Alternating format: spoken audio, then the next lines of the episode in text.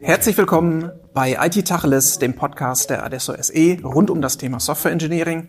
Heute haben wir ein Thema, was mir besonders am Herzen liegt, das Thema Green Cloud. Ich bin Pascal Reddich bei der Adesso SE zuständig für das Thema Google Cloud, Cloud-native Entwicklung und auch so ein bisschen Herzensprojekt ähm, grüne Cloud. Dazu habe ich mir einen Gast eingeladen, Manuela Schwarze. Äh, mit dir möchte ich heute über das Thema reden. Mhm. Damit wir wissen, mit wem wir es zu tun haben, sag mal kurz ein paar Worte zu dir. Okay, danke Pascal. Ich bin Manuela Schwarze und als Business Developer in der Line of Business Microsoft tätig, jetzt auch ungefähr schon ein Jahr bei der Adesso.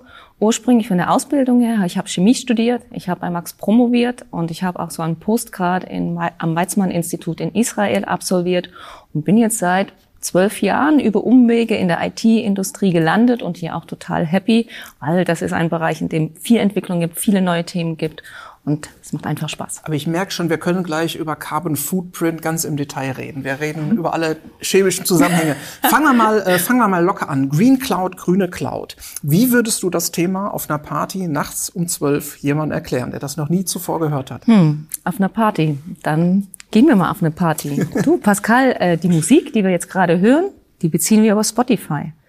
Und ich glaube, das ganze Essen, hm, das haben wir über Lieferando bestellt.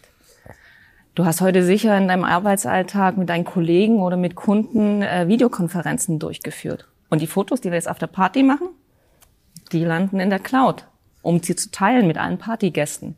Genau diese Dienste, diese Services, die wir beziehen über die Cloud, erzeugen, ne, verbrauchen Energie und, ja. und viel Energie. Und äh, Experten, Experten rechnen damit, wenn diese Entwicklung, auch diese schnelle Entwicklung der Nutzung der digitalen Services über die Cloud und auch die, die Datenspeicherung weiter so geht, in 2030 sind wir so weit, dass wir 20 bis 30 Prozent der globalen Energie nur für diese Dienste nutzen. Und Green Cloud soll genau das ändern. Also genau grüne, äh, grüne Rechenzentrum sorgen und für eine grüne Cloud-Nutzung, also nachhaltige Cloud-Nutzung, ohne den negativen Impact auf unseren Klimaschutz. Das heißt, kein Hype-Thema. Also kein reines Hype-Thema, sondern da steckt tatsächlich was dahinter. Es ist kein Hype-Thema. Äh, die Unternehmen setzen sich immer mehr mit diesem Thema auseinander. Einmal äh, ist es genauso, dass die Unternehmen wollen. Wir kennen das Corporate Social Responsibility, ist auch kein neues Thema. Ja. Die Unternehmen setzen sich seit vielen Jahren damit auseinander. Also das heißt, sie nutzen es für Marketing, für Differenzierung von anderen Kunden im Markt, aber auch um attraktiv zu sein. Das heißt, wenn ich mich darstelle als ein verantwortliches, sozial verantwortlich, ökologisch verantwortlich, verantwortliches Unternehmen, dann habe ich einmal halt ziehe ich Kunden an und zum anderen aber, was heute natürlich immer wichtiger wird, auch die Bewerber. Ja. ja. Also das ist, und wir haben es in, in, äh, in unserer Welt gerade auch mit demokratischen Wandel, auch in der beruflichen Welt zu tun. Äh, die äh, neuen Kollegen und Mitarbeiterunternehmen werden immer jünger, aber auch die Entscheider werden immer jünger und da werden natürlich solche Themen, gerade wie ökologische und soziale Verantwortung, immer dringender und wichtiger. Das heißt, alle Seiten fragen danach. Also ich glaube, da, es gibt aber auch noch einen eine anderen Treiber davon. Ich glaube, wir sind es ja in Deutschland. Es gibt ja Regulatorik wahrscheinlich oder auch EU-Regulatorik, genau, die, die da reinspielt. Müssen, ja, die Kunden müssen, äh, die müssen auch äh, Green Cloud sich mit Green Cloud auseinandersetzen. Äh, ganz voran ist natürlich die regulatorische äh, Geschichte ein ganz starker Treiber. Also wir haben zum Beispiel das Corporate Social Responsibility äh, Direktive auf EU-Level, mhm. die ein wesentlicher Kopfschmerz aktuell gerade für Unternehmen ist, äh, denn es geht dahin, dass äh, Unternehmensberichterstattung nicht nur äh, in finanziellen Aspekten zu, sondern auch in nicht finanziellen Aspekten zu, zu gewährleisten ist und das halt schon ab 2024 da kriegt, kriegt diese Rechenschaftslegung schon in Kraft und die Unternehmen müssen sich 2023 schon bereits auseinandersetzen. Wie habe ich die Kompetenz im Unternehmen? Welche Prozesse muss ich betrachten? Welche Kennzahlen muss ich aufnehmen? Und äh, also nicht zu spät zu starten, um genau auf 2024 diesen Rechenschaftslegungen auch entsprechen zu können. Das betrifft die DAX-Unternehmen, die Enterprise-Unternehmen, aber ab 2026 auch die KMU. Und wir sprechen hier von 50.000 Unternehmen, die sich gerade mit diesen Rechenschaftslegungen auseinandersetzen müssen. Es erzeugt einen hohen Druck und man darf nicht zu spät starten. Und das ist ja einer der großen Treiber.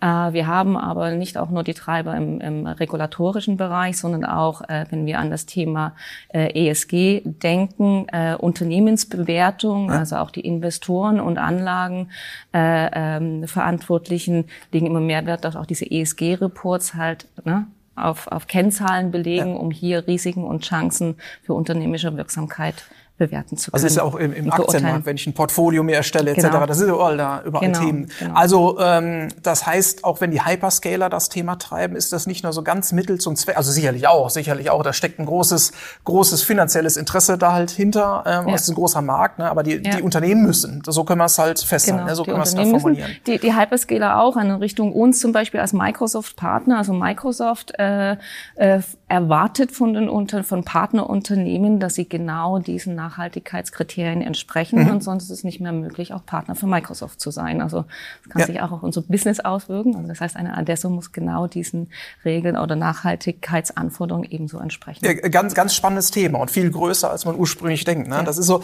Jetzt wissen wir, ähm, was treibt die Kunden an, aber dich merke ich, ich, ich könnte ja stundenlang zuhören. Dich treibt ja auch was Persönliches dabei an, ja, oder? Da geht's mir ja wie dir. Ne? Du hast es ja, ja am Eingang erklärt. Natürlich, also was mich antreibt, ist vor allem die, aus meiner Rolle als Business Developer heraus, also neue Themen im Markt erkennen und äh, auch erkennen, ja, welche, welche Wertschöpfung müssen wir als Adesso generieren, um uns Kunden zu helfen, auch diese neuen Themen aufzunehmen und sich denen stellen zu können. Das ist ein Thema, was mich aus Business Development herausträgt, also Wertschöpfung, Modelle, Services, Produkte zu entwickeln oder Beratungskonzepte, genau diese Wertschöpfung für bestimmte Bereiche für unsere Kunden generieren. Und ich glaube, das ist ja auch bei vielen anderen Themen, die wir beleuchten. Ne? Der Kunde hat das Thema jeweils einmal, wir haben es aber bei x Kunden. Genau, Dementsprechend können wir es replizieren und die Kunden da unterstützen.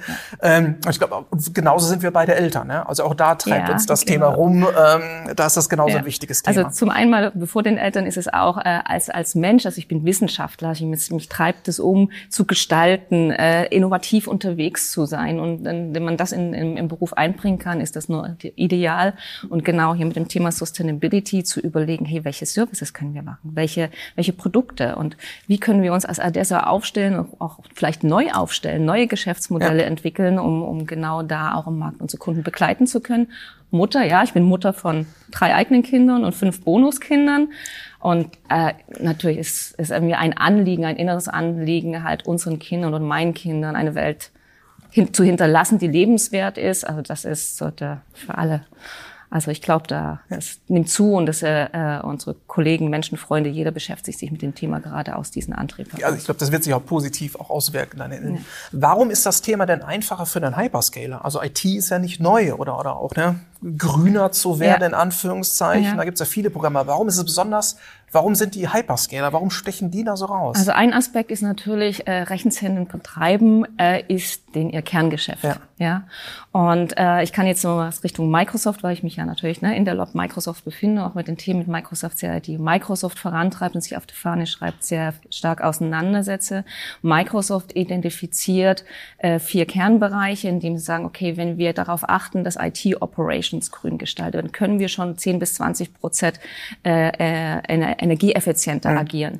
Wenn wir uns auseinandersetzen mit IT-Equipment, ja, da geht's schon los. Wie, wie ist der, ja, die, der, die Cover eines eines Servers? Wo, wie sind die, äh, aus welchen Materialien wird die hergestellt? Wo, ja. wo werden die Materialien bezogen? Ist das schon energieeffizient? Auch da können wiederum 10 bis 20 Prozent äh, Reduzierung im Energie, äh, Energieeffiz oder energieeffizientere Aufstellung äh, hervorgerufen werden. Das andere ist das Datenzentren betreiben. Große Datenzentren, äh, Microsoft ist ganz anders in der Lage, äh, was, was äh, Lichtmanagement, was Wassermanagement, was Kühlung, aber auch äh, was natürlich die ganzen Anlagen betreiben zu managen. Und nichts des, äh, letzt, also als letzten Punkt ist es auch noch extrem, also sehr viel einfacher für einen Hyperscaler, sich äh, Renewable Energies, also erneuerbare Energien für das Betreiben der ganzen Cloud-Infrastruktur heranzuziehen. Und letzter Punkt ist auch noch das Thema Forschung, Investitionen in Forschung, äh, also Technologien, die dazu beitragen, CO2 aus der Atmosphäre wieder zu entfernen. Microsoft investiert da bis zu einer äh, Billion Euro in den nächsten Jahren. Ein cooles Beispiel ist ein Schweizer Unternehmen, mit dem sich Microsoft äh, äh, ein Vorgehen entwickelt hat, um CO2 aus der Atmosphäre zu entfernen. Zum einen hat äh, Investitionen, um dieses Produkt zu entwickeln und zum anderen auch einen Vertrag abzuliefern. Hey, und äh, dieses Schweizer Unternehmen wird auch herangezogen, um genau in den nächsten Jahren die CO2-Reduktion für Microsoft mit zu unterstützen. Ich glaube, was da auch drinsteckt, ist das Kostenthema. Ne? Ein Kostentreiber ist, glaube ich, auch. Also Cloud-Anbieter gibt's halt jetzt viele hätte ich jetzt fast gesagt. Ja. Das stimmt ja nicht ganz. Es gibt ja. äh, da drei große, aber ähm, auch da wird das Thema Kostendifferenzierung natürlich ja. auch ein Thema sein. Ja. Kosten einzusparen. Kosten einsparen und Ressourcen. Ne? Also es genau. ist ja wirklich auch immer, äh, wie immer, äh, wir haben Fachkräftemangel und äh, auch eine Verlagerung in die Cloud ist es natürlich auch hat einen großen Impact auch auf Ressourcen freisetzen, die man dann wieder für weitere Themen sozusagen ausbilden. Genau. Ich, also ich glaube, besonders spannend ist ja auch tatsächlich für so einen Hyperscaler, ich kann die Standortwahl eines Rechenzentrums auch ja ganz anders halt wählen und ich kann tatsächlich, also ich kenne es aus, aus, aus dem, aus dem Google-Umfeld natürlich, ähm, da werden Rechenzentren äh, an geothermische Quellen gebaut ja, zum. Beispiel ne? oder an große Wasserflüsse, ähm, Wasserströme ja. und, und jedes Rechenzentrum tatsächlich ist anders und ist auf den jeweiligen Geobereich äh, zugeschnitten und für das Thema dann halt ausgeschnitten. Also ich weiß auch von Google beispielsweise, Google ist der größte oder zweitgrößte Serverhersteller weltweit, ohne mhm. Server zu verkaufen, sondern die bauen ihre eigenen Maschinen, ne, die hocheffizienten, äh, hochoptimierten Maschinen dafür. Die haben beispielsweise gar keine Grafikkarte, weil man sagt, braucht man nicht im ja. Rechenzentrum. Ne? Und die haben auch kein Gehäuse. Du hattest ja auch das ja. Blendenthema angesprochen. Die, da sind einfach nur Platinen, die ich ins Rechenzentrum halt reinschraube. Ähm, das ist also wichtiges Thema, eigene Server. Ne? Du hast das Thema Forschung angesprochen angesprochen, auch das Thema Machine Learning äh, spielt ja. da viel mit rein. Ne? Google hat äh, die, die ähm, Energiekosten um 30 Prozent gesenkt, indem man die Kühlsteuerung einer KI über, überlassen mhm. hat und tatsächlich geguckt hat, wie man das äh, regeln kann. Ich glaube, man kann halt eben zusammenfassend sagen, so ein Hyperscaler-Rechenzentrum ist zweimal so effizient wie ein traditionelles äh, Rechenzentrum, ja. was äh, sonst im Einsatz ist. Genau. Ähm, was ändert sich denn äh, für die Infrastruktur oder sogar für den, für den Code, für, den, für, die, für die Programmierung eines Kunden, wenn er Richtung Green Cloud schielt? Also für, äh, hinsichtlich Infrastruktur verändert sich für ihn natürlich vieles, indem er seine On-Premise-Welt in die Cloud verlagert, also Rechenzentrum, Infrastruktur, also Code. Genau, also Cloud macht es schon mal grüner, kann man sagen. Ne? genau, ja. Cloud macht es schon mal grüner, weil dahinter ja die Rechenzentren stehen und genau das, was wir jetzt erklärt haben, um die äh, energieeffizienter und unterwegs zu sein und weniger CO2 zu, zu produzieren.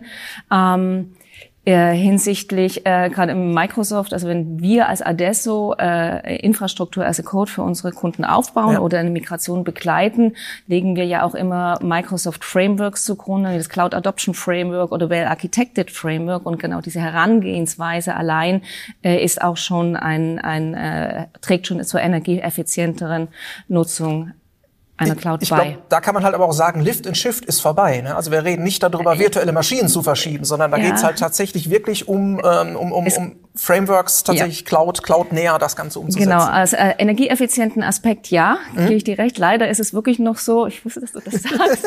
Leider ist es also wirklich sind das die zwei Seiten, Microsoft und die Google-Seite Nein, nein, das ist die Realität eher. Also wir sehen es noch ja. hier, dass viele Unternehmen wirklich erst diesen Schritt Lift und Shift nehmen mhm. und dann an die Modernisierung äh, denken und nicht äh, ja, vorher ja. erstmal evaluieren, ho, was müssen wir denn wirklich rüberziehen, was kann in den Mülleimer ja. und was muss modernisiert werden.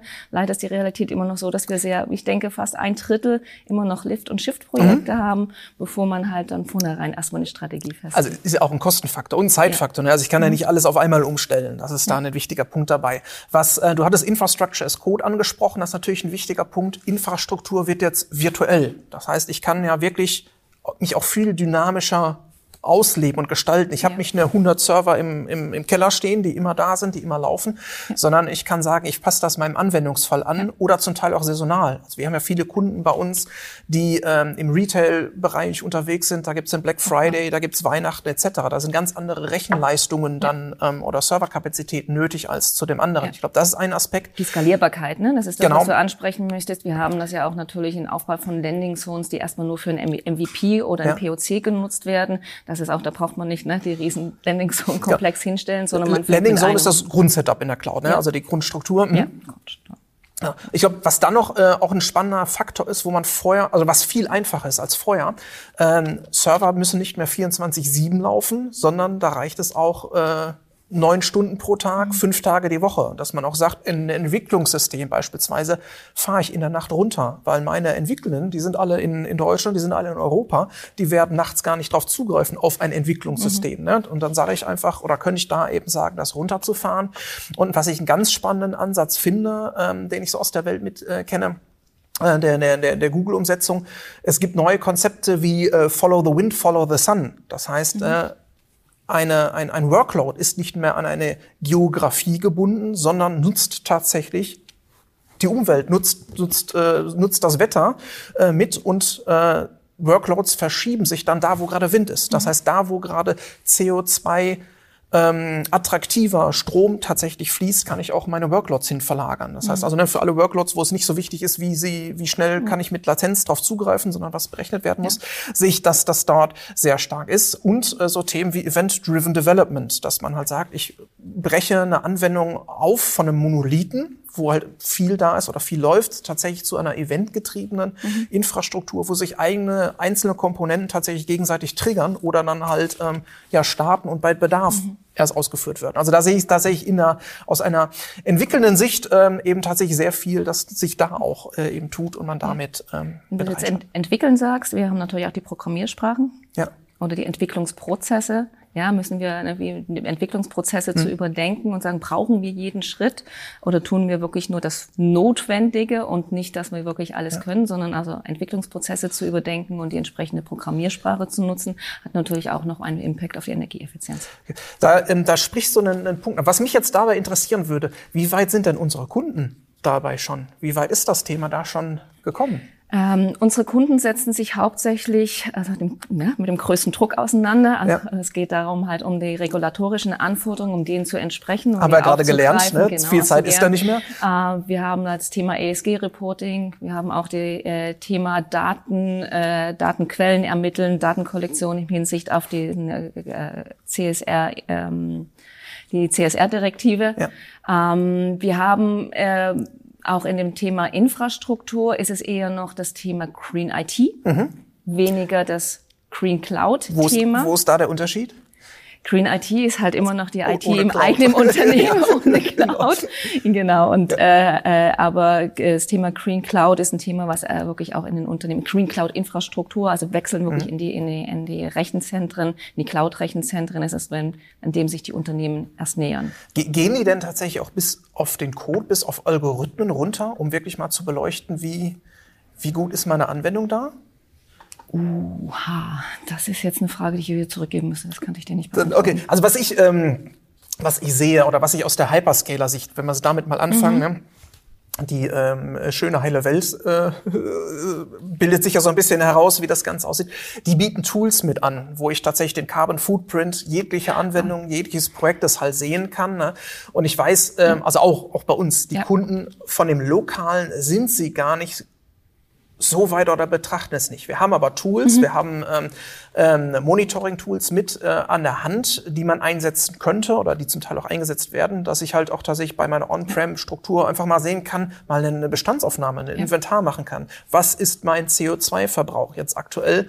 Und wenn ich es dann eben in die Cloud mache, dann bieten es die Hyperscaler mit ja. an. Da kann ich genau sehen, ne, diese Workload macht am Tag so und so viel. Genau, also genau, in die, diese Richtung wolltest du genau. Das ist äh, Microsoft stellt ja auch Dashboards zur Verfügung, um mhm. genau diese äh, äh, Energiedaten sichtbar zu machen transparent zu machen, dass man die auch steuern kann und dann auch genau weiß, hey, wo muss ich denn ansetzen als Unternehmen, um hier äh, auch mit meiner Infrastruktur oder mit einem, meinem Themen, IT-Themen, Technologie energieeffizienter unterwegs zu sein. Microsoft wird jetzt auch das Thema eine Microsoft Sustainability Cloud mhm. äh, erst wird es im Juni geben. Also wir gehen auch ganz stark in die Richtung, um wirklich auch nicht nur die IT-Themen zu umfassen, sondern ja. alles, was dazu beiträgt. Und ob das der Fuhrpark ist oder ja. ob das die Scorecard ist, die dann äh, auch ein Management entsprechen muss, weil dann genau die äh, Sustainability Goals mit verankert sind. Also dass man das nochmal weiter sieht als nur auf halt das Thema IT-Technologie oder Cloud. Also nicht nur welcher, welches Rechenzentrum genau. ist vielleicht so das, das grünste dann weltweit. Genau.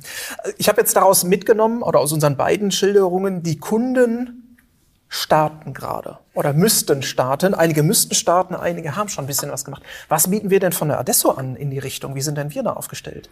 Also zum einen als Adesso sind wir natürlich wirklich äh, stark dabei, den Kunden äh, in, in dem Thema ASG-Reporting zu unterstützen. Mhm. Ähm, zum anderen Ich, ich glaube, da gibt es auch die ersten Projekte, wo es darum geht, ne, welche KPIs genau, gibt genau, es da? Wie also werden KPIs Data- und AI-Bereich, die mhm. haben die ersten Reports mit erstellt und Kunden unterstützt, äh, da voranzugehen.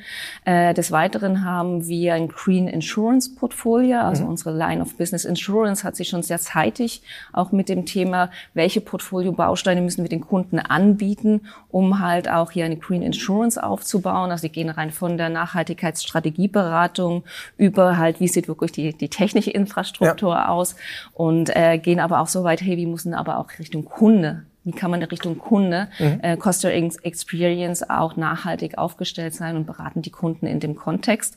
Und wir versuchen gerade aktuell daraus ein generisches äh, Modell abzuleiten, ein Green Cloud Advisory Service. Da sind wir ja, ja auch beide genau. noch aktiv mit unterwegs und äh, das halt auch mit den Kollegen von der Insurance.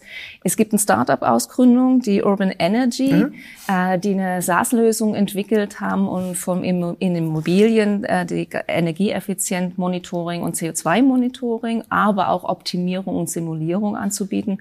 Die statten zum Beispiel ganz Berlin-Adlershof genau mit dieser Softwarelösung aus, um hier wirklich einen nachhaltigen Impact auch aus Immobiliengeschäft zu, also Immobilienmanagement zu, zu erwirken. Äh, man muss das bedenken, Immobilien, ja, Immobilien sind für, äh, verbrauchen 40 Prozent, also sind 40 Prozent des ganzen CO2-Ausstoßes beteiligt. Ja. Also das ist nicht wenig.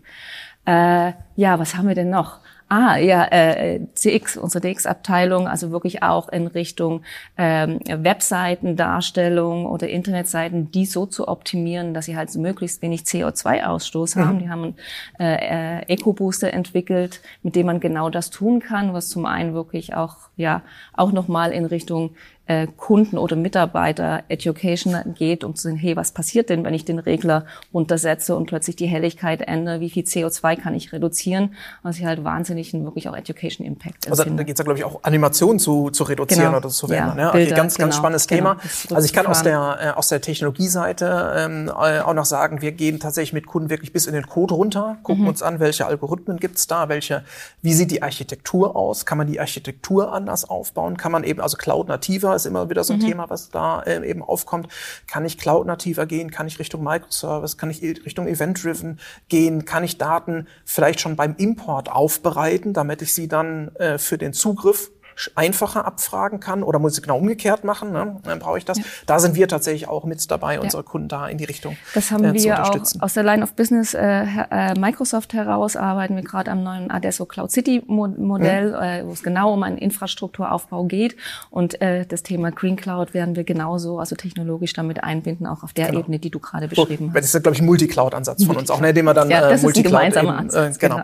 genau. Ähm, wunderbar. Zum Fazit. Was kann man als Fazit jetzt sagen? Sagen, jetzt handeln.